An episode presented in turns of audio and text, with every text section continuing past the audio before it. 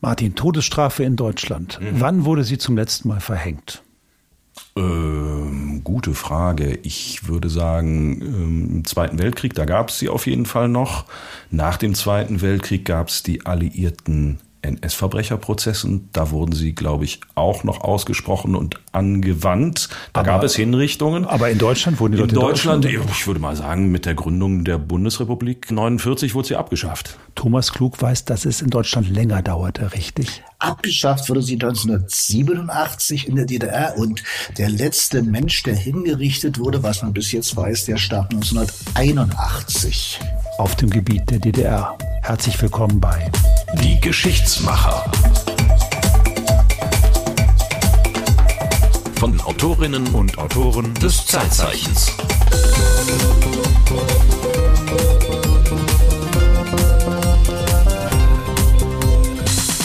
Thomas Klug in Berlin, herzlich willkommen bei den Geschichtsmachern diesmal. Unser Mann für alles, was mit DDR-Geschichte zu tun hat. Herzlich willkommen. Hallo, ihr beiden. Danke, dass ich wieder hier sein darf.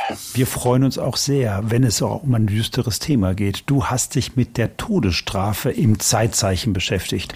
Für alle, die es nicht wissen, das Zeitzeichen ist eine Sendung des Westdeutschen Rundfunks, die es seit über 50 Jahren gibt und die täglich an historische Ereignisse erinnert in Form eines ja 14-minütigen Features. Und weil die armen Autoren, die das machen, immer ganz viel recherchieren müssen und eigentlich viel mehr recherchieren müssen, als nötig ist, um diese 14 Minuten zu füllen, haben wir uns gedacht, wir machen das anders. Bei uns dürfen Sie mal richtig lange über das Thema reden. Und das bist in diesem Fall du, Thomas. Du hast dich mit der Todesstrafe in der DDR beschäftigt. Also mir war das überhaupt nicht bekannt, dass es in der DDR tatsächlich die Todesstrafe noch gegeben hat. Dann bist du, glaube ich, nicht der Einzige, dem das so ging. Das ging damals vielen so, als plötzlich die Meldung verbreitet wurde, Todesstrafe in der DDR abgeschafft.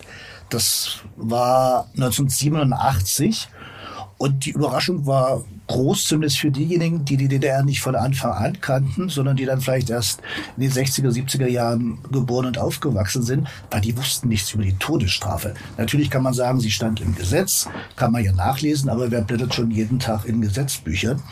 Und es war nicht mehr bekannt, dass da Leute zum Tode verurteilt und hingerichtet wurden. Also auch in der DDR nicht nicht mehr. Also wer die DDR von Anfang an erlebt hat, der kann sich dann wahrscheinlich schon noch daran erinnern, dass es in den 50er Jahren und in den 60er Jahren da einige Prozesse gegeben hat. Die waren auch sehr öffentlich. Das waren das, was man heute Schauprozesse nennt. Da gibt es Hörfunkmitschnitte von den Prozessen. Die wurden im Radio gesendet. In den Zeitungen wurde darüber geschrieben, weil einfach man zeigen wollte, die DDR ist ein wehrhafter Staat und mit den Feinden der DDR geht man nicht besonders zimperlich um. Das ist dann später anders geworden. Ab Mitte, Ende der 60er Jahre hat man nicht mehr über die Todesstrafe gesprochen. Alles ab mhm. ungefähr ab den 70er Jahren, kurz vor dem Beitritt der DDR zur UNO oder bevor die DDR in die UNO aufgenommen wurde, war das Thema Todesstrafe nicht mehr so ganz opportun. Deswegen hat man dann viele, viele Geheimnisse darum gemacht und die Prozesse wurden nicht mehr öffentlich geführt. Die Urteile waren zwar im Namen des Volkes, aber man hat in der Eile manchmal vergessen, das Volk über die Urteile zu informieren. Also es sollte auch keiner wissen. Die Hinrichtungen wurden auch sehr geheim vollzogen und selbst die Totenscheine wurden gefälscht. Ist ja eigentlich interessant, weil man argumentiert für die Todesstrafe, zum Beispiel in den USA, ja damit, dass es eine abschreckende Wirkung habe. Wenn man sie aber im Geheimen vollzieht, kann die Abschreckung nicht das primäre Ziel gewesen sein. So ist es.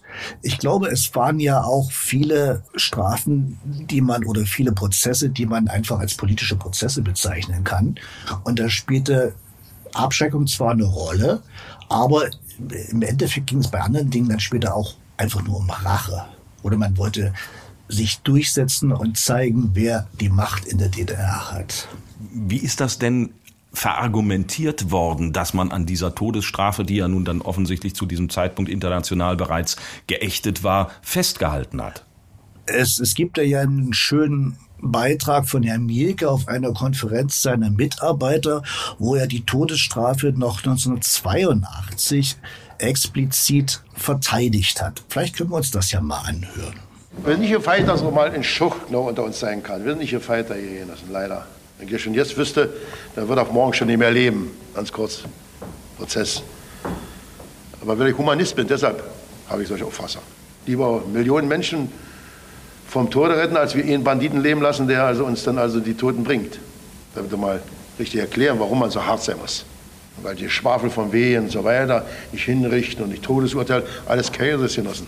Also, das ist Erich Mielke gewesen, 1982 vor seinen Mitarbeitern. Also er bezeichnet sich selber als Humanist und begründet damit, dass er Humanist ist, die Todesstrafe. Das ist ja auch mal, wenn ich sagen darf, kreativ. Das fand ich auch, dass er sich zum einen als Humanist bezeichnet, nicht etwa als Kommunist oder Kämpfer, Revolutionär, was auch immer. Das wäre ja normalerweise in seiner Weltsicht die bessere Wortwahl gewesen. Er nennt sich tatsächlich Humanist und das kann man einfach nur noch als Zynismus einschätzen, würde ich mal denken. In welcher Funktion hat er das damals gesagt, 1982? Damals war er natürlich auch schon Minister für Staatssicherheit, eine Funktion, die er über 35 Jahre lang ausgeübt Ach, hat. so lang, so lang war er dran. Okay, verstehe. Und das hat verstehe. natürlich einen großen Einfluss, wenn er sowas sagt. Und er war ja auch derjenige, der dann bei den diversen Prozessen, auf die wir dann noch zu sprechen kommen, auch klar vorher schon entschieden hat, welche Strafe denn verhängt werden soll. Und der sich dann eben auch gerade bei der letzten Hinrichtung für diese Todesstrafe ausgesprochen hat. Und du hast eben in der Einleitung schon gesagt, 1981 ist die Todesstrafe in der DDR zum letzten Mal vollstreckt worden, 1987 dann sechs Jahre später abgeschafft worden. Gibt es da einen Grund dafür, warum gerade 1987 ein Anlass, warum ist das genau da passiert? Der Grund ist ganz einfach. Erich Honecker wollte Helmut Kohl besuchen. Er wollte zum Staatsbesuch nach Bonn und wollte da einfach ein Thema schon mal ausschalten, nämlich die Todesstrafe. Das war ja schon zu dieser damaligen Zeit innerhalb Europas eine höchst umstrittene Strafe, beziehungsweise sie war in den meisten europäischen Ländern damals schon abgeschafft. Und deswegen wurde die auch in der DDR dann nun endlich beerdigt sozusagen, aber Hals über Kopf. Das ist auch eigentlich ganz lustig gewesen, denn die Meldung über die Abschaffung der Todesstrafe kam im Juli. Und da hieß es, der Staatsrat der DDR hat die Todesstrafe abgeschafft. Das ist ungefähr so, wie wenn man heute sagen würde, der Bundespräsident hat ein Gesetz beschlossen oder hat ein Gesetz verabschiedet, was natürlich eigentlich gar nicht gegangen wäre. Aber der DDR hatten das alles nicht so ernst genommen. Das Parlament selbst hat dann erst ein halbes Jahr später die Todesstrafe offiziell abgeschafft, nämlich im Dezember.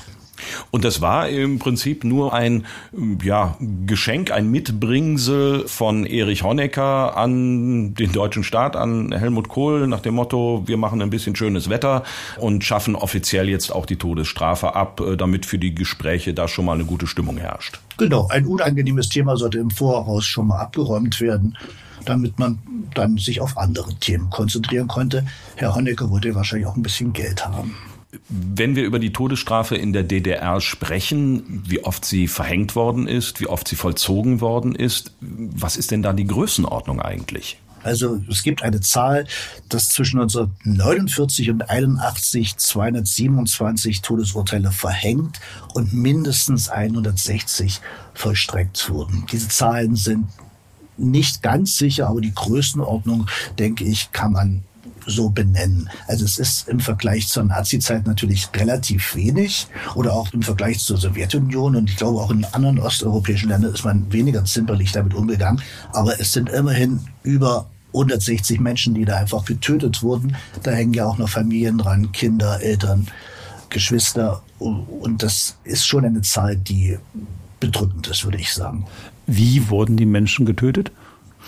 Da gibt's zwei Varianten. Zum einen gab es die berühmte Fallschwertmaschine. Dieses sehr seltsame Wort ist eigentlich eine Guillotine. Und die wurde angewendet bis zum Ende der 60er Jahre, ich glaube bis 1967. Und ab Ende der 60er Jahre hat man die Todesart geändert und es war dann ein unerwarteter Nachschuss. Also dem Opfer wurde unerwartet natürlich ins Genick geschossen. Das heißt, die ahnten nichts von dem, was dann passieren würde. Man ist zu denen hingegangen, Pistole an den Kopf gehalten, abgedrückt. Ganz so war es nicht. Also es gab natürlich schon vorher, wie man das aus diversen Filmen auch kennt, dem Delinquenten wurde mitgeteilt, das Gnadengesuch oder so weiter wurde abgelehnt und die Hinrichtung steht bevor. Herrn Teske, über den wir dann noch sprechen, der wurde an dem Tag von Berlin nach Leipzig gebracht.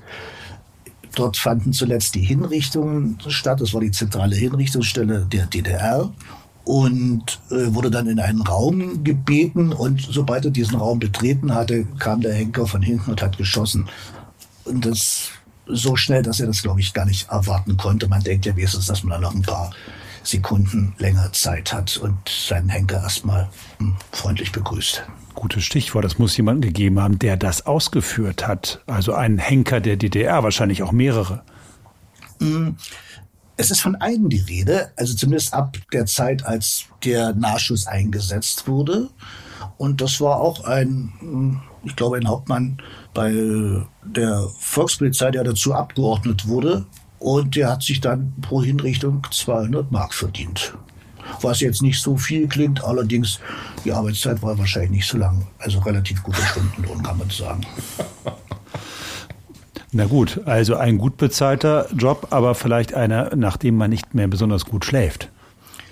Das weiß ich nicht. Der Herr ist sogar nach der friedlichen Revolution noch in diversen Fernsehsendungen aufgetaucht, unter anderem bei Roger Willemsen. Mhm. Hat sich da wohl mit Perücke und leicht verkleidet ins Studio gesetzt und hat darüber referiert, dass er die Leute, die er hingerichtet hatte, jetzt nicht so kannte und dass er da nicht so viel Mitleid entwickelt hat. Herr Wilhelmsen soll anschließend gesagt haben, das war das ruhigste Stück Materie, das er als Gast in seinem Studio begrüßt hatte. Also es war nicht unbedingt ein empathischer, emotionsgeladener Mensch offenbar. Ja, es braucht wahrscheinlich auch gewisse Qualitäten, um so einen Job in Anführungsstrichen durchführen zu können. Ich Wer weiß nicht, ob Qualitäten unbedingt das beste Wort dafür ist. Ja, vielleicht auch negative vielen, Qualitäten. Ja, so. es ist in vielen vielleicht ein paar Qualitäten. Ja. Kann man denn etwas sagen zu den Gründen einer Todesstrafe? Also was muss ich in der DDR ausgefressen haben, damit ich sozusagen diese Höchststrafe erhalte? Also es gibt da drei Kategorien. Zum einen ging es erstmal um Nazi- und Kriegsverbrecher gegen die ermittelt wurde, gegen die Prozesse geführt wurden und die hingerichtet wurden. Und dann gab es natürlich die ganz normalen Kriminellen, also wobei man, wobei man jetzt ja der Fairness halber sagen muss, auch in Westdeutschland wurden nach den Nürnberger Prozessen zahlreiche Delinquenten ja hingerichtet. Natürlich nach einem Prozess, den die Alliierten geführt haben, aber nichtsdestotrotz. Also das ist ja in der Tat auch bei uns, also im Westen passiert. Genau, genau. Kriminelle wurden im Westen nicht hingerichtet, weil die Todesstrafe gar nicht erst ins Grundgesetz gekommen ist. In der DDR wurden die hingerichtet. Das nahm man dann auch noch als Ausweis dafür, dass man in der DDR rigoroser oder konsequenter mit Nazis und Kriegsverbrechern umgegangen ist, was natürlich auch eine Legende ist. Und die dritte Deliktgruppe, das waren schlicht und einfach politische Verbrechen. Also alles, was so unter dem Begriff Boykotthetze fiel. Boykotthetze. Boykotthetze. Und Boykotthetze, das war in der Verfassung der DDR geregelt, nämlich so. Boykotthetze gegen demokratische Einrichtungen und Organisationen, Mordhetze gegen demokratische Politiker, Bekundung von Glaubens, Rassen, Völkerhass, militärischer Propaganda sowie Kriegshetze und alle sonstigen Handlungen, die sich gegen die Gleichberechtigung richten, sind Verbrechen im Sinne des Strafgesetzbuches. Was meinen die mit Gleichberechtigung, Thomas? Wahrscheinlich Gleichberechtigung. Also alles, was man irgend. Entschuldigung. Auf die Frage war ich jetzt nicht vorbereitet. Im Prinzip ist das so eine Art der berüchtigte Gummiparagraph. Da kann man alles darunter verstehen, was man verstehen möchte. Und das Interessante ist, das war ja kein Paragraph im Strafgesetzbuch, sondern das stand in der Verfassung. Und man hat sich auf einen Verfassungsparagraphen in vielen Urteilen in politischen Prozessen bezogen und den zur Begründung herangeholt. Also alles, was gegen den sozialistischen Staat oder gegen den demokratischen Staat der DDR, die sich ja selber als demokratischen Staat verstanden hat, alles, was dagegen gerichtet war, konnte dann entsprechend hart bestraft werden. Nun hast du eben gesagt, dass auch klassische kriminelle Delikte geahndet wurden. Was muss ich denn da machen, damit mir diese Strafe dreut? Ja, also, wenn du diese Absicht gehabt hättest, hättest du also ein jugendlicher Straftäter in der Nachkriegszeit sein können. Das war eine Zeit, da gab es in ganz Deutschland übrigens allerlei Jugendbanden. Es herrschte ja nun Not, Elend, Trümmer und was weiß ich, wie die Zeiten damals waren. Also eher furchtbar. In der unmittelbaren Nachkriegszeit waren Jugendbanden wirklich ein schwieriges Thema. Wusste ich auch nicht. Man kann sich das vorstellen, weil in der Tat die Menschen ja wirklich Not gelitten haben und Not macht oftmals erfinderisch und bei dieser Erfindungsreichtum werden sicherlich auch Leute kriminell. Aber dass es ein deutschlandweites Problem war, wusste ich nicht. Und in Berlin gab es da die berüchtigte Glado-Bande. Der Anführer Werner Glado, der war irgendwie Kriegsende um die 16 herum und wollte Zeichen setzen, indem er sich da ein paar Jungs gesucht hat, die dann einfach mal angefangen haben mit kleinen Überfällen auf dem Schwarzmarkt und deren Kriminalität sich aber immer weiter steigerte. Ich habe vor einiger Zeit darüber mal mit Bärbel Fest gesprochen. Das war damals die Leiterin der Polizeihistorischen Sammlung hier in Berlin.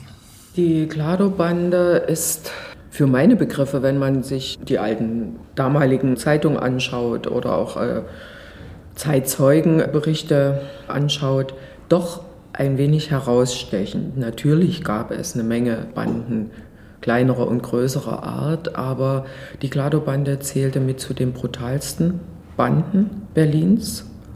Und ihre Besonderheit ist, dass der Bandenchef Werner Klado sehr jung ist. Also beginnt ist er 16, als er verurteilt wird, ist er 18 und dass Klado im Ostteil Berlins wohnt, also im sowjetischen Sektor. Die Bande aber in beiden Teilen Berlins agiert. Die Polizei beider dann schon Stadthälften, insbesondere dann ab Sommer 48, ja, in Atem hält und letztendlich im Zuge dann doch einer, naja, Zusammenarbeit oder auf jeden Fall um die Bande endlich zur Strecke zu bringen, entschließt man sich trotz der ganz unterschiedlichen Ansichten der beiden Polizeipräsidenten Markgraf und Dr. Stumm zu einer quasi Zusammenarbeit und bringt die Bande dann zur Strecke. Das heißt, das ist so schlimm gewesen, was die in Berlin Ost und in Berlin West angestellt haben, dass man sämtliche ideologischen Differenzen beiseite gelassen hat und äh, hat sich zusammengeschlossen, die Polizeipräsidenten, und haben gesagt, die müssen wir gemeinsam zur Strecke bringen und haben das auch getan. Na, ganz so einfach war es eben nicht. Diese ideologischen Differenzen konnte man eben kaum überwinden. Das Problem war, wie jemand damals schon ausgedrückt hat, das Problem war, dass Glado in der Ostzone festgenommen wurde. Das heißt, da existierte die Todesstrafe, wäre Westberlin festgenommen worden, wäre mit dem Leben davon gekommen. Es ist ja auch erstaunlich. Ich meine, der ist ja zum Tatzeitpunkt äh, nach unserem Begriff noch minderjährig. Der wäre bei uns gar nicht voll strafmündig, weil das ist man ja eigentlich erst im vollen Umfang mit 21. Selbst mit 18 würde man noch als Jugendstraftäter durchgehen. Definitiv ähm, also ich glaube, nach heutigen Maßstäben hätte er höchstens eine Strafe von bis zu zehn Jahren zu erwarten. Ich weiß nicht, ob anschließend mit Sicherheitsverwahrung, weiß nicht, ob das bei Jugendstrafen möglich ist, aber äh, die Todesstrafe hätte er definitiv nicht bekommen. Und das war ja selbst in der DDR damals umstritten, da er als Minderjähriger diese Straftaten begangen hat hätte er eigentlich auch da kein, nicht zum Tode verurteilt werden können. Die Verteidigung hat darauf hingewiesen, aber hat sich damit natürlich nicht durchsetzen können. Das lag einfach daran, dass seine Verbrechen einfach zu spektakulär waren, zu viel Aufmerksamkeit gewonnen haben und dass er das Vorbild Al Capone hatte. Du hast eben und gesagt, er wollte, er wollte ein Zeichen setzen. Was genau hast du damit gemeint? Al Capone als äh, Vorbild, so der Superschurke von Berlin oder was ist die Idee da gewesen? Genau, er hat eine Pseudo-Autobiografie von Al Capone gelesen und er dachte, sowas fehlt in Berlin. Eine Marktlücke. Und, ja, und diese Marktlücke hat er offenbar ausgenutzt und war damit relativ erfolgreich, bloß dass er sich hat erwischen lassen. Und er scheiterte nicht an Steuernachzahlungen, sondern er scheiterte eben daran, dass ihn wirklich die Polizei nach einer längeren Schießerei festgenommen hatte. Also Werner Glado war jetzt kein friedlicher, lieber Zeitgenosse, das ist unbestritten. Er galt zwar als relativ intelligent. Sein Spitzname war, glaube ich, sogar Doktorchen. Aber er war einfach auch ziemlich brutal. Also er hat ja schon mal eine Autotür aufgerissen und einen Fahrer am Steuer einfach so erschossen. Das heißt, er hat auch mehrere Morde auf dem Kerbholz. Verurteilt wurde er zuletzt, glaube ich, nur wegen eines Mordes. Aber es ist auch die Rede von drei Toten, die es gegeben hat. Also, ja, also er hat auch Menschen ermordet. Es ging jetzt nicht nur um Diebstähle und Überfälle, es ging auch um Morde. Seine Festnahme selbst war ja auch spektakulär. Da war er zu Hause, er wohnte noch bei seiner Mutter und äh, da mussten mehrere Polizisten kommen. Es gab eine richtige Schießerei, die ein paar Stunden gedauert hat. Seine Mutter hat ihn natürlich dabei auch noch unterstützt, hat dann auch immer gesagt, da hinten ist noch ein Polizist und auf den musste schießen, auf jeden musste schießen und erst nach zwei oder drei Stunden konnte Glado da festgenommen werden. Der Glado war wahrscheinlich wirklich kein besonders netter Zeitgenosse, aber man muss sich auch vorstellen, er ist also Jahrgang 1930. Das heißt, er hat nur die Kriegs- und Nachkriegszeit erlebt. Die Zeit also, wo in Berlin gekämpft wurde, wo jeden Tag Tote auf der Straße lagen, da ist man, glaube ich, ziemlich abgebrüht. Und er hat ja eigentlich das einfach nur ausgedrückt durch seine Taten auch, dass ihm ein Leben relativ egal ist. Und letzten Endes auch sein eigenes Leben. Er wurde ja wohl dreimal zum Tode verurteilt. Juristen haben einen seltenen Humor, den ich da nicht so ganz nachvollziehen kann. Und von Glado ist ja überliefert der Satz, einmal zum Tode verurteilt, einmal rüber ab. Das kann er ja nachvollziehen, aber die anderen beiden Todesurteile, das wäre dann eher Leichenständung. Da hat er offenbar sogar so etwas äh, im Angesichts des Todes wie Humor bewiesen. Scheint mir ein seltsamer Mensch gewesen zu sein. Vielleicht war es auch ein typischer Mensch jener Zeit die in der schweren Zeit aufgewachsen sind. Jedenfalls wollte er reich werden und nicht nur reich. Er möchte auch berühmt werden, denn ich habe mir mal ein Zitat rausgesucht, was er gemacht hat, als er festgenommen wurde dann. Er sagt selber, mir ging es nicht ums Geld, sondern mir ging es um die Taten selbst. Die Welt sollte davon sprechen.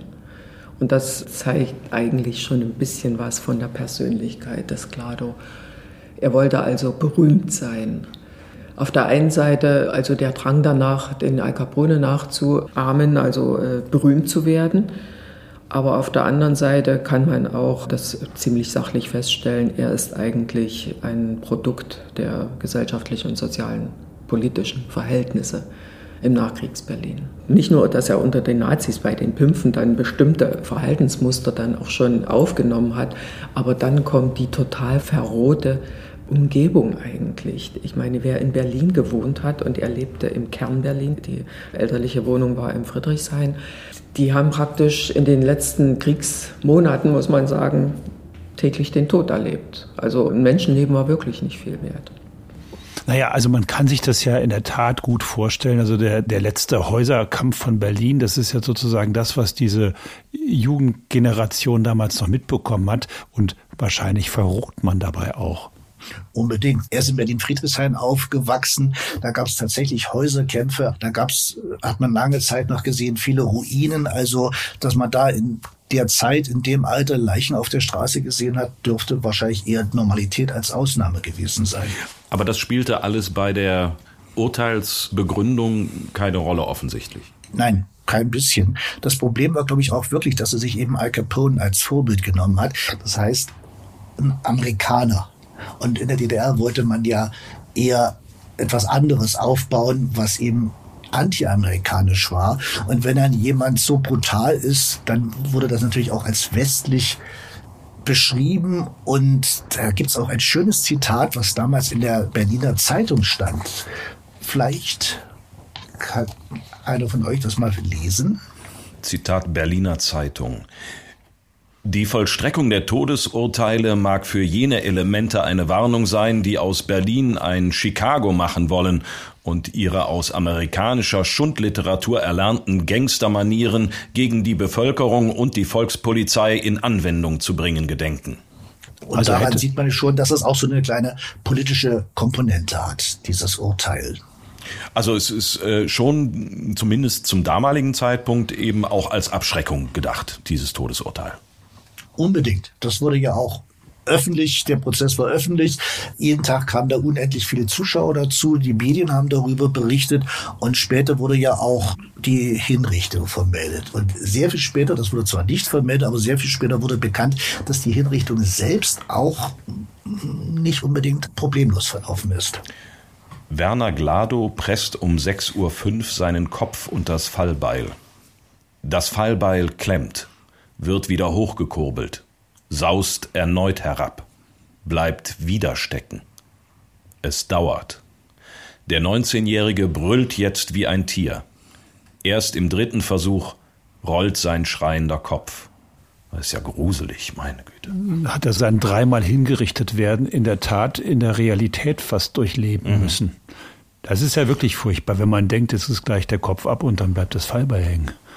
Da gab es mehrere Zwischenfälle. Da gibt es auch in den späten 60er Jahren noch ein Fall, wo so eine Hinrichtung statt weniger Sekunden fast eine Minute gedauert hat, weil da auch das Fallbeil oder die Fallschwertmaschine nicht richtig funktioniert hat.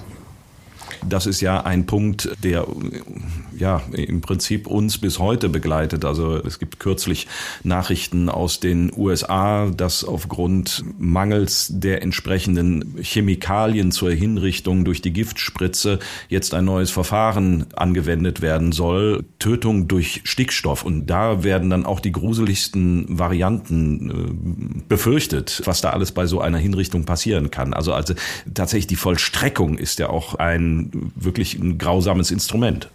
Und deswegen muss man auch schon sehr, ja, in Anführungszeichen geeignet sein, um bei so einer Prozedur mitwirken zu wollen.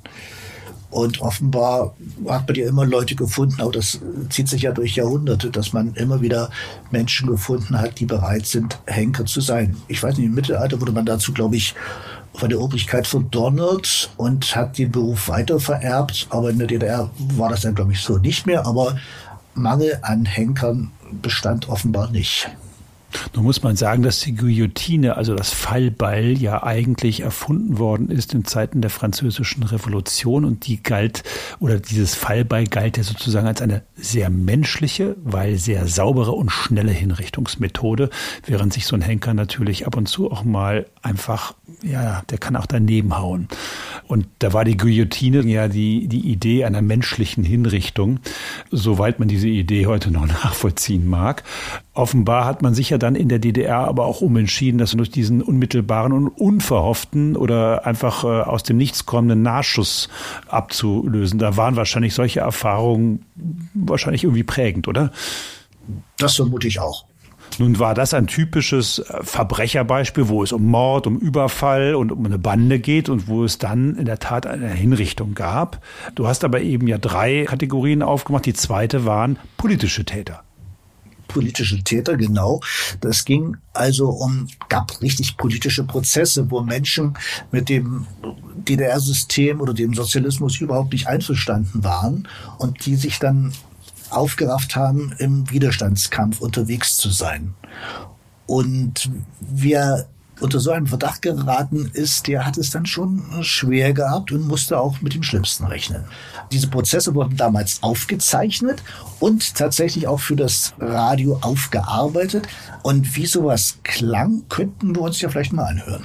Das heißt, das ist jetzt ein Originalton aus dem DDR-Radio. Ein Originalton aus dem DDR-Radio mit Aufnahmen aus dem Prozess. Verehrte Hörerinnen und Hörer, wir bringen jetzt den angekündigten zusammenfassenden Funkbericht vom Burjanik-Prozess, der uns allen mit erschreckender Deutlichkeit zeigte, welcher Scheußlichkeiten der amerikanische Geheimdienst und seine Banden bei ihren feigen Anschlägen auf die Deutsche Demokratische Republik und ihre Bevölkerung fähig sind. Die nun folgenden Originalaufnahmen aus dem zweitägigen Prozess ermahnen uns alle zu noch größerer Wachsamkeit als bisher. Denn die fünfte Kolonne des Generalkriegsvertrages will unseren friedlichen Aufbau verhindern, will die Vernichtung unserer volkseigenen Betriebe, will uns unsere Arbeit, unser Brot, unser Leben nehmen.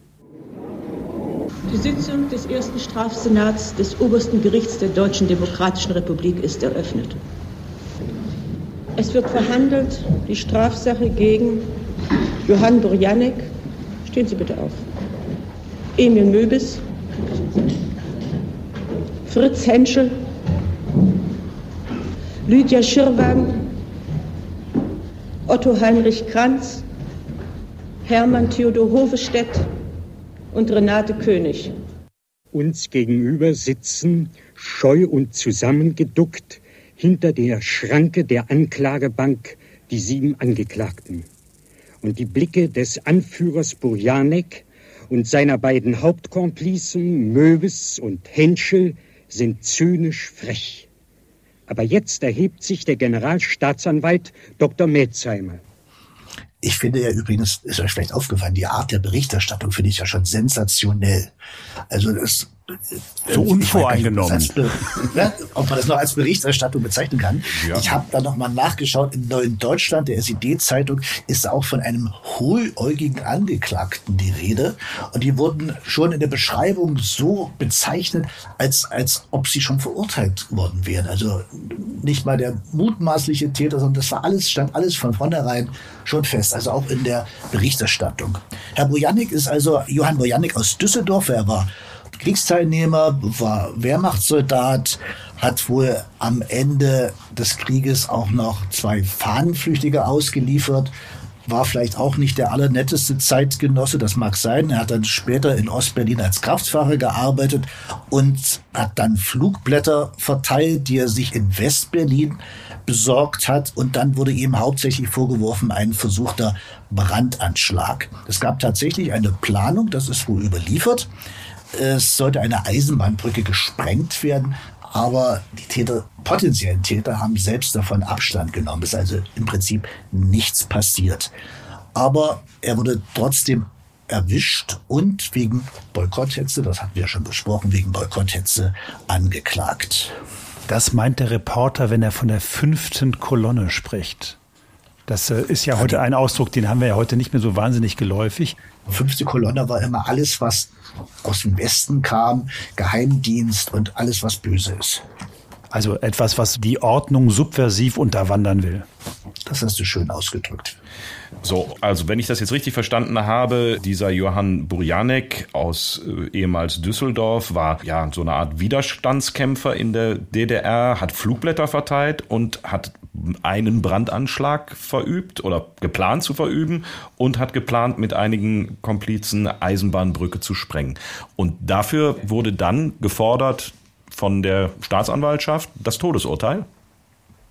Genauso ist es. Also ihm wurden Verbindungen nachgewiesen zu einer Organisation aus Westberlin, der Kampfgruppe gegen Unmenschlichkeit. Das war auch so eine Widerstandsorganisation. Und alleine der Kontakt nach Westberlin ist ihm zum Verhängnis geworden, weil das war etwas, also wir sind in den 50er Jahren, die Mauer stand noch nicht, man konnte noch die Sektorengrenzen wechseln und deswegen konnte er nach Westberlin, hat dort ein paar Flugblätter mitgebracht oder auch mit der Kampfgruppe Pläne geschmiedet. Und da wollte man in der DDR natürlich ein Exempel statuieren. Und dann kam eben der Staatsanwalt und hat gleich das Plädoyer gehalten. Wie ist es möglich, dass in einem volkseigenen Betrieb ein solcher Verbrecher wie Burjanik mit seiner Geliebten unkontrollierte Ausflüge nach West-Berlin machen kann, um dort Fluchtblätter zu holen, sie dann im demokratischen Sektor zu verbreiten? Man soll die Ohren spitz halten. Augen auf für alle. Möge das schaffende Volk der Deutschen Demokratischen Republik seine Wachsamkeit verdoppeln und verdreifachen. Das soll aus diesem Prozess gelernt werden. Ich beantrage gegen Borjanek die Todesstrafe. Das ist ein Sound, den man aus anderen Prozessen kennt, äh, habe ich so den Eindruck. Also dieses Geifernde kennt man aus diesen Schauprozessen der Nazizeit. Ne? Das hat mich auch irritiert. Man fühlt sich die ganze Zeit erinnert an Roland Freisler und genauso klingt Herr Melzheimer. Eigentlich auch eine sehr interessante Figur nicht so berühmt wie Herr Freisler, weil es eben nicht so viele Todesurteile gibt, die er gefordert hat, wie es bei Freisler der Fall war. Aber Metzheimer war der erste Generalstaatsanwalt der DDR, das heißt der erste, der dieses Amt ausgeführt hat, stammt aus dem Saarland. Er hat in Marburg und in Bonn Rechtswissenschaft studiert. Stammte, stammte Honecker nicht auch aus dem Saarland? Ja, Okay, da gab es aber keine, keine Verbindungen oder so. Ob das jetzt Konsequenzen für das Saarland haben sollte, möchte ich jetzt nicht beurteilen. Man, man, muss mal drüber geredet haben, vielleicht. Ne? okay, also Entschuldigung, ich habe dich, hab dich unter, das war eine blöde Frage, aber äh, dann äh, setz aber auch, Ich finde, es ist eine wichtige Frage. Man muss auch darüber mal reden und dazu ist ja dieser Podcast da. Naja, es ähm, könnte ja sein, dass die beiden Kumpels waren, dass man sich aus alten Zeiten noch kannte. Wäre mir jetzt nicht bekannt. Okay. Also, du hast gesagt, er äh, kommt aus dem Saarland und er hat dann in Bonn studiert in Marburg und Bonn Rechtswissenschaft studiert und hat dann angefangen seine juristische Karriere während der Weimarer Republik. Da wurde also Landgerichtsrat, war übrigens Mitglied der SPD und ist 1933, wir erinnern uns, da war die Machtübernahme durch Hitler, ist er aus der SPD ausgetreten. Das hat dann seine weiteren Karriere wahrscheinlich auch genutzt. Er wurde also Landgerichtsdirektor und 1937 Kammergerichtsrat. Er hat dann die treue Medaille des Führers, zweite Klasse, erhalten und er sollte nochmal befördert werden, aber da kam das Kriegsende irgendwie dazwischen. 1945 ist er dann in die KPD eingetreten. Also man kann sagen, wenn man ihn als Wendehals bezeichnet, ist das noch sehr freundlich formuliert. Also ein Mann, der immer an der Seite der Macht, egal wer die Macht gerade inne hat, seine Karriere befördert. Genau. Und war er sicher nicht der Einzige? Sicherlich nicht. Diese Flexibilität hat ihn dann zum Chefankläger am obersten Gericht gemacht und es gibt von ihm auch noch einige Aufsätze und Forderungen. Er hat sich also sehr positioniert, um die Trennung von Gericht und Staat, was eigentlich eine Demokratie ausmacht, aufzubrechen. Er wollte diese Trennung aufheben. Also eine Politisierung, Politisierung des Justizapparates sozusagen hat er das Wort geredet. Genau. Das Wort geredet.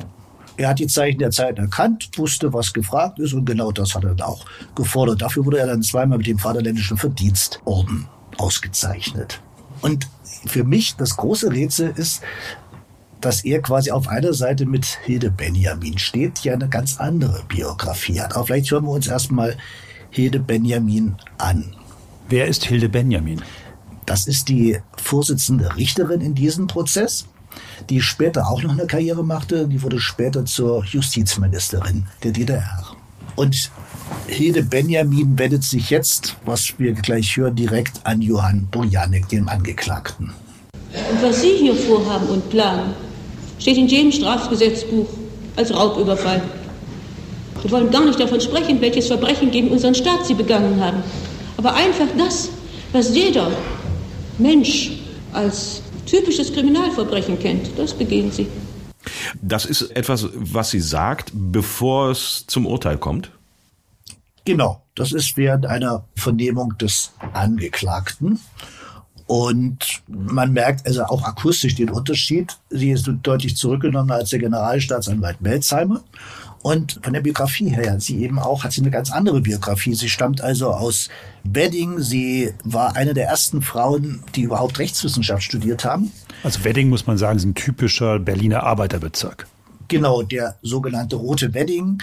Und dort wurde sie auch Rechtsanwältin. Sie heiratete Georg Benjamin, das ist der Bruder des Philosophen Walter Benjamin. Ihr Mann war Arzt, der trat in die KPD ein.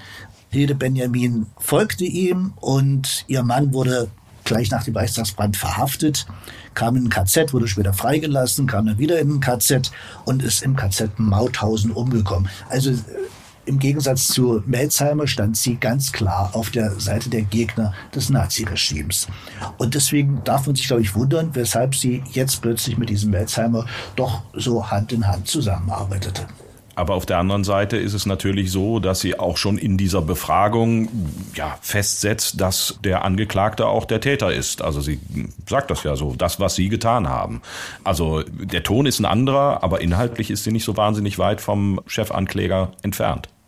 Nö, die stehen ganz eindeutig auf derselben Seite und spielen hier auch quasi dasselbe Drehbuch durch, denn diese Urteile werden ja nicht einfach so gefällt. Das ist ja alles, es ist ein Schauprozess, das steht ja alles vorher schon fest. Kein Richter verhängt einfach ein Todesurteil in der DDR, ohne dass es da Absprachen mit der Obrigkeit gegeben hat. Das ist also dokumentiert auch. Früher war es Walter Ulbricht, Später haben sich da Erich Mielke, den wir vorhin schon im O-Ton gehört hatten, der Staatssicherheitsminister und Erich Honecker miteinander abgesprochen und die haben dann eben festgelegt, wer denn dann verurteilt wird und hingerichtet wird. Du hast eben auch von einem Drehbuch gesprochen. Das heißt, das ist wirklich so vorgegeben gewesen. Der Staatsrat entscheidet, äh, Mielke, Ulbricht, Honecker und äh, dann wird das vom Gericht im Prinzip nur noch nachgespielt. Genau, die obersten Richter oder die entsprechenden Gerichte, die fragen an, ob es denn genehm wäre, wenn man denn ein Todesurteil ausspricht. Und wenn das dann abgenickt wurde, kam es dann auch so. Man hat ja auch in der DDR überlegt, Todesstrafe muss das denn eigentlich sein, weil der Sozialismus, alles geht aufwärts, alles wird besser, die Menschen werden besser und die Todesstrafe ist ja nicht so eine Strafe, die auf Rehabilitierung angelegt ist, beziehungsweise auf Verbesserung des Menschen, sondern die hat ja irgendwie etwas halbwegs Endgültiges. Und da gibt es einen offiziellen Kommentar zur Todesstrafe, also einen Lehrkommentar von 1968. Den habe ich jetzt ungefähr 20 Mal gelesen. Beim ersten Mal glaubte ich, ich habe ihn verstanden und je öfter ich ihn gelesen habe, umso weniger verstanden habe ich ihn. Aber ihr arbeitet beim Radio, seid also auch hochintelligent. Vielleicht versteht ihr diesen Text. Darf ich mal okay. kurz vorlesen? Natürlich. Also, die Beibehaltung der Todesstrafe ist vor allem Ausdruck der nicht zuletzt auch durch die Praxis der sozialistischen Rechtspflegeorgane vielfältig aufgedeckten Tatsache, dass die zum Abtreten verurteilten imperialistischen, neofaschistischen und militärischen Kräfte, also ihr da im Westen, seid damit gemeint, kein noch so schweres Verbrechen scheuen, um zu versuchen, das Rad der Geschichte zurückzudrehen und die sozialistischen Errungenschaften, das friedliche Leben sowie die schöpferische Arbeit der Werktätigen der DDR und des gesamten sozialistischen Lagers zunichte zu machen. So, das war jetzt, glaube ich, ein Satz, ne? Das war ein Satz. Äh, naja, der aber eigentlich nichts anderes sagt, wie irgendwie gut, dass die Todesstrafe gibt, damit wir mit solchen miesen Subjekten Schluss machen können. Ja, im, okay, aber im, im Prinzip, dadurch, dass wir die Todesstrafe verhängen, zeigen wir, dass der Westen schlecht ist. Das ist, glaube ich, auch so eine Art Zirkelschluss, der da drin versteckt ist. Vielleicht können wir das ja mal in die Shownotes noch mit reinschreiben als Zitat, dass man das genussvoll noch mal lesen kann. Diese Sprache, ähm, mir lief es jetzt äh, noch mal so ein bisschen kalt den Rücken runter, dass ich das las, weil diese ganzen Ausdrücke, die kenne ich von früher tatsächlich noch. Was ich mich aber frage ist, gab es in der DDR eigentlich so etwas wie eine Diskussion über die Todesstrafe? Also ich meine, wenn der sich schon öffentlich da äußert und die Aufrechterhaltung der Todesstrafe sozusagen verteidigt, gab es eine Diskussion darüber? Das ist ja das Schöne in einer Diktatur. Eine Diskussion, die man nicht haben will, findet nicht statt. Was ich eben vorgelesen habe, war ein Lehrkommentar. Den gibt es in der Fachliteratur eventuell. Hat also bei der Ausbildung von Juristen eine Rolle gespielt, von Jurastudenten, in der Öffentlichkeit aber überhaupt nicht. Die Todesstrafe war kein Thema mehr seit Ende der 60er Jahre. Du hast am Anfang schon gesagt, dass es dann sehr ruhig geworden ist um die Todesstrafe, dass das nicht mehr öffentlich diskutiert wurde, nachdem das ja in den ersten Jahren ein äh, Instrument der Abschreckung sein sollte. Warum ist das dann so, ja, äh, unter den Teppich gekehrt worden? Warum wurde darüber nicht mehr gesprochen? Das Problem war wahrscheinlich, dass man auch in der DDR erkannt hat, dass sowas wie die Todesstrafe eine sehr brachiale Strafe ist, die irgendwann nicht mehr so richtig in die Zeit passte. In westeuropäischen Ländern gab es damals kaum noch die Todesstrafe und auch international wurde sie immer mehr geächtet. Die Aufnahme der DDR in die UNO, das war 1973, war auch ein Grund, weil da gab es natürlich auch Länder, die noch die Todesstrafe hatten und bis heute ja noch haben. Aber man hat damals schon sehr genau hingeguckt, wer sie noch vollstreckt und wer sie noch ausspricht. Und man wollte, glaube ich, in der DDR nicht so auf eine einfache Art zu den Bösen gehören, die noch Menschen hinrichten. Aber trotzdem gab es weiterhin Verurteilungen und auch Vollstreckungen der Todesstrafe. Gab es weiterhin natürlich ja. Aber es geht ja in der DDR immer darum, wie etwas aussieht und was tatsächlich stattfindet, ist ja immer ein kleiner Unterschied. Also das Schaufenster sollte sauber sein. Deswegen hat man über die Todesstrafe einfach nicht mehr geredet. Und worüber man nicht redet, das gibt es nicht. Wir hatten eben schon angesprochen, um Abschreckung kann es dem Staat also nicht gegangen sein, sondern dann maximal darum, dass man Leute nicht wegsperren muss und somit Kosten spart. Das wäre der kapitalistische Ansatz. Äh, ich weiß nicht, ob das eine Rolle gespielt hat. Ja, ich komme halt nicht aus meiner Haut. Aber ja, Thomas, wie war's? Ich meine, man versteht es. Man versteht es doch nicht, oder? Es ist, wer, wer rächt sich denn da an wem? Also das ist ja, das ist ja albern, oder? Die Frage ist, ob man das überhaupt verstehen muss. Ich glaube, man kann es nicht verstehen und man soll sich da jetzt nicht abmühen, das verstehen zu wollen es gab einfach Leute, die daran ein Interesse hatten, weil sie glaubten, man verteidigt so die Errungenschaften des Sozialismus oder die schöpferische Arbeit der Werktätigen. Dafür hätte man ja jemand lebenslänglich wegsperren können und von mir aus in Einzelhaft, aber man hätte sich diese Hinrichtung sparen können. Aber nö, man macht es dann halt endgültig. Man darf ja nicht vergessen, dass Herr Mielke selbst jemand war, der mal zwei Polizisten erschossen hat. Und deswegen hat er sich wahrscheinlich auch dafür eingesetzt, die Todesstrafe beizubehalten, weil er neigte zu Rigorosität und war generell, glaube ich, kaum jemand, dem man besondere Sentimentalitäten nachsagen konnte. Du hast am Anfang gesagt, der letzte Prozess, die letzte Hinrichtung, die letzte Verurteilung und dann die letzte Hinrichtung fand 1981 statt. Richtig. Das war ein Hauptmann des MFS, also des Ministerium für Staatssicherheit.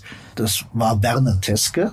Der war eigentlich ein Ökonom, der aber ein bisschen abenteuerlustig war, aber auch neugierig. Und er wurde dann vom Ministerium selbst angeworben, hat dann eine Karriere im MFS gemacht und hatte einige Privilegien gehabt. Also er durfte in den Westen reisen. Er war auch ein paar Mal dienstlich im Westen, mitunter auch mit Geldkoffern, kam auch immer wieder zurück. Aber er hat offenbar Gefallen gefunden an der westlichen Lebensart. So hatte das später dann auch sogar ausgedrückt. Er hat in seiner Arbeit angefangen, ein bisschen zu schlampen. Die Ehe lief nicht immer richtig. Er hat auch Geld veruntreut. Er hat eine Flucht geplant, wo man sich natürlich fragen kann, warum ist er nicht gleich drüben geblieben. Aber er hatte Frau und Kind in der DDR und kam deswegen immer wieder zurück.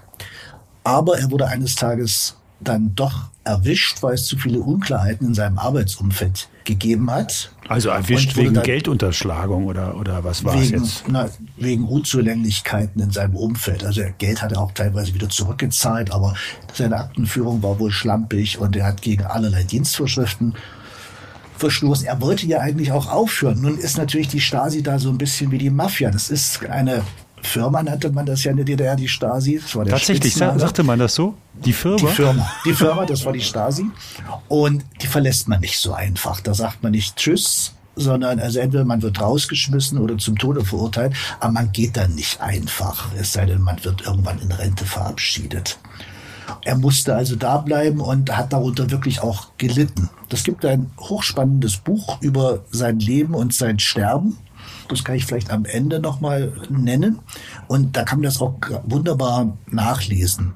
Wir packen es in die Show Notes. Jedenfalls wurde er festgenommen, war in Hohenschönhausen, im Stasi-Gefängnis Berlin-Hohenschönhausen, wurde Tage und Wochen lang verhört und wurde irgendwann so richtig geständig. Er hat sich also alles von der Seele geredet, was ihm in der DDR nicht gefällt, was ihn an seiner Arbeit störte und was ein Vergehen war, nämlich dass er eine Flucht auch hier wieder geplant hatte, aber letzten Endes auch nicht ausgeführt hat. Aber das spielt dann wieder keine Rolle, sondern er wurde angeklagt. Und von diesem Prozess, der nicht öffentlich war, gibt es auch wieder einen recht ausführlichen Tonmitschnitt und ich habe euch einen Ton mitgebracht des Militärstaatsanwalts, der dann die Strafe für Werner Teske beantragt. Ich beantrage aus den von mir dargelegten Gründen den Angeklagten wegen begangener, vollendeter und vorbereiteter Spionage in besonders schweren Fall, in Tateinheit mit Fahnenflucht im schweren Fall zum Tode zu verurteilen und gemäß 58 Absatz 1 und 3 Strafgesetzbuch die staatsbürgerlichen Rechte für dauernd abzuerkennen. Und selbst nach DDR-Recht ist das eigentlich falsch, denn das Todesurteil gab es nur auf vollendete Spionage. Und hier ist keine einzige Akte, die Herr Deske zur Seite geschafft hat, in die Hände des sogenannten Klassenfeindes gekommen. Also man kann nicht von verendeter Spionage sprechen.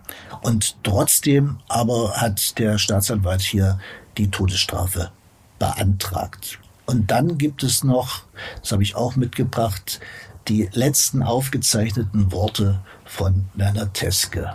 Ich bitte den Hohen Senat bei seiner Urteilsfindung mir die Chance einzuräumen, ihm noch einmal die Möglichkeit zu geben, ein Leben mir einzurichten, in dem ich voll den gesellschaftlichen und gesetzlichen Normen der DDR entspreche. Aber offensichtlich hat das Gericht keine Neigung gehabt, äh, diesem Wunsch zu entsprechen und den Herrn Teske nach den gesellschaftlichen und gesetzlichen Normen der DDR noch eine Chance zu geben. Kein bisschen. Man war voll auf Todesstrafe eingestellt. Und wenn man die Zusammensetzung des Gerichts liest, also der Militärstaatsanwalt, das war Generaloberst Heinz Katjen und der Vorsitzende Richter war der Generaloberst Fritz Nagel. Kann man vielleicht nochmal nachliefern, diese Namen. Die wurden nach der friedlichen Revolution dann natürlich angeklagt und wurden auch beide verurteilt wegen Rechtsbeugung. Es gab, glaube ich, sogar Haftstrafen, aber im offenen Vollzug. Das heißt, die waren ab und zu mal im Gefängnis und durften aber sich relativ frei bewegen. Nun war dieser Prozess, hast du gesagt, eigentlich geheim, aber immerhin die Gründlichkeit zwang einen dann doch Tonaufnahmen zu machen. Ob das die Gründlichkeit war, weiß ich nicht. Es war vielleicht auch die Neugierde, damit man Herrn Mielke, den Minister, dann auch nochmal vorstellen konnte, wie das abgelaufen ist. Oder äh, für andere interne Zwecke. Aber es hat sich erhalten und du bist immerhin dran gekommen. Ja. Aber diese Milde, die dann den Anklägern dann in der Bundesrepublik zuteil wurde, die wurde dem Herrn Teske nicht zuteil. Der ist tatsächlich hingerichtet worden. Er wurde tatsächlich hingerichtet, mit einem Barkas von Berlin nach Leipzig gefahren und dort gab es dann den unerwarteten Nachschuss. Seine Familie wurde erst später informiert. Es gibt einen Totenschein, da steht drin, er ist an Herzversagen gestorben. Ach. Was wahrscheinlich eine Interpretation ist, die nicht völlig falsch ist, wenn man erschossen wird. Letztendlich sterben wir alle an Herzversagen, ja. Als Todesort wurde Stender angegeben und er wurde dann auch tatsächlich in Leipzig auf den Südfriedhof ins Krematorium gebracht, und zwar bevor das überhaupt geöffnet war. Also extra für die Stasi wurde da mal das Krematorium angeheizt, die Leiche verbrannt und dann irgendwo die Asche beigesetzt, ohne dass das die Angehörigen erfahren haben. Die Frau von Werner Teske, die Sabine Teske und das Kind wurden gezwungen, eine neue Identität anzunehmen, wurden in eine andere Stadt gezwungen, ich glaube es war Greifswald, und sollten sich nicht in Berlin ihrem Wohnort sehen lassen. Man wollte einfach die Erinnerung an Werner Teske vollkommen auslöschen. Der letzte Mensch, der in Deutschland hingerichtet wurde. 1981 noch. Immer wenn ich das ausspreche, bin ich nach wie vor erschüttert, dass man hierzulande noch so lange die Todesstrafe angewendet hat. So, und dann wird sie sechs Jahre später abgeschafft, weil Erich Honecker Helmut Kohl besuchen möchte. Damit ist die Geschichte der Todesstrafe in Deutschland am Ende. Es gibt aber mindestens einen Menschen, der das kurzzeitig bedauert hat. Und zwar 1989. Das ist Bernhard Quandt. Es gibt einen Mitschnitt der letzten Sitzung des ZK der SED von 1989. Und Bernhard Quandt, ein alter Widerstandskämpfer, der im Nazi-KZ saß, altes Mitglied der KPD, langjähriger SED-Funktionär war. Und er war übrigens auch der letzte Ministerpräsident von Mecklenburg, als es in der DDR noch Länder gab. Aber das ist dafür vielleicht jetzt gar nicht so wichtig. Aber 1989 hatte er auf dieser letzten Sitzung einen richtigen Ausbruch. Das darf nicht sein, Genossen. Das Zentralkomitee muss so stark sein, dass aus ihrem Mitte ein neues Politbüro entsteht, das mit der Verbrecherbande des alten Politbüros, entschuldigen lassen, nichts zu tun hat. Wir haben im Staatsrat die Todesstrafe aufgehoben. Ich bin dafür, dass wir sie wieder einführen und dass wir alle Strandrechte, die erschießen, die unsere Partei in eine solche Schmach gebracht haben. Mann, oh Mann, oh Mann, der ist aber, das heißt, der will jetzt abrechnen mit seinen eigenen Parteigenossen?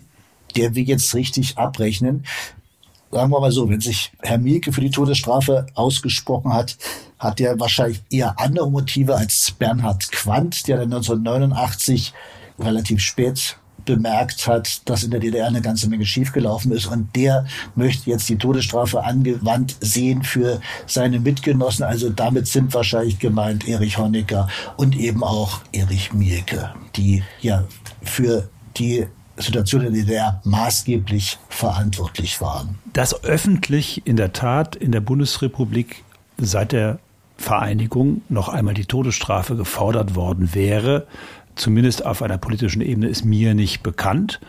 Ich glaube, so richtig, selbst der rechteste Rechte sieht wohl nicht die Notwendigkeit einer, einer Todesstrafe heutzutage. Das hat sich, Gott sei Dank, überlebt.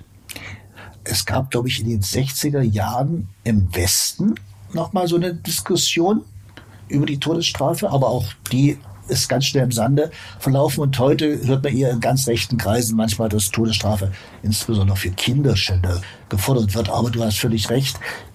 Ernstzunehmende Bestrebungen, Todesstrafe wieder einzuführen, sehe ich im Moment auch nicht. Aber umso erschreckender und mir eigentlich völlig unbekannt, dass der letzte Mensch in Deutschland 1981 hingerichtet wurde.